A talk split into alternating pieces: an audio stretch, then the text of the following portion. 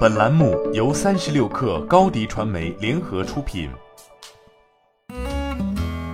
本文来自微信公众号“三亿生活”。在漫威漫画《蜘蛛侠》中有一句经典台词：“能力越大，责任越大。”而这句话显然已经被欧盟方面记在了心里。在欧盟刚刚通过的数字服务法和数字市场法中，为平台设定了明确统一的义务。科技企业因违规受到的惩罚将与其规模、影响和风险成正比，也就是规模越大，责任越大。而作为市值超过两万亿美元的科技巨头，苹果毫无疑问将成为欧盟方面的标靶。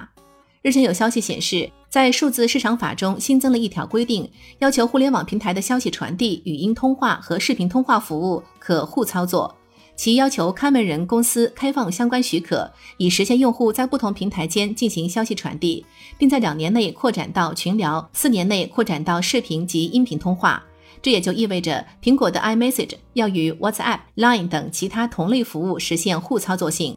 要知道，苹果在2021年的全球营收是3658亿美元，百分之十就是365.8亿美元。而这一数字，则是当初欧盟判罚谷歌在安卓操作系统中存在垄断行为一案的七倍。一旦 iMessage 能够与 WhatsApp、Line 等即时通讯软件互联互通，对于苹果来说无疑是个天大的坏消息。尽管 iMessage 对于国内用户来说或许是一个垃圾信息的制作者，一个麻烦来源，但是对于海外用户来说，iMessage 则似乎相当于是微信。据了解，iMessage 是苹果基于 XMPP 协议开发的即时通讯软件，其中 XMPP 实质上是基于一个叫做苹果推送信息服务的专有二进制协议，使得苹果的设备与服务器之间存在活跃的连接状态。本质上来说，这就是一个独属于苹果设备用户的短信业务。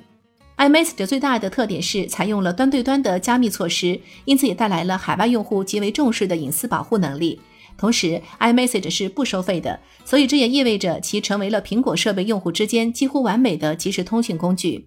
iMessage 确实已经成为了苹果围墙花园的一个组成部分。那么，欧盟如今的行为就是在拆墙了。iMessage 要实现与其他即时通讯软件的互操作性，就代表其特殊性被稀释了。毕竟，在 iMessage 上采用的是蓝色气泡和绿色气泡的区分，是基于提示用户 SMS 协议不安全的理由。但现在，其他即时通讯软件也基本都是端到端加密，安全性与 iMessage 是同一水准，这套模式的基础就不再存在了。而从要求 App Store 中的应用使用第三方支付系统，到如今的 iMessage 要与其他即时通讯软件实现互操作性，欧盟方面这几乎就是在逮着苹果薅羊毛了。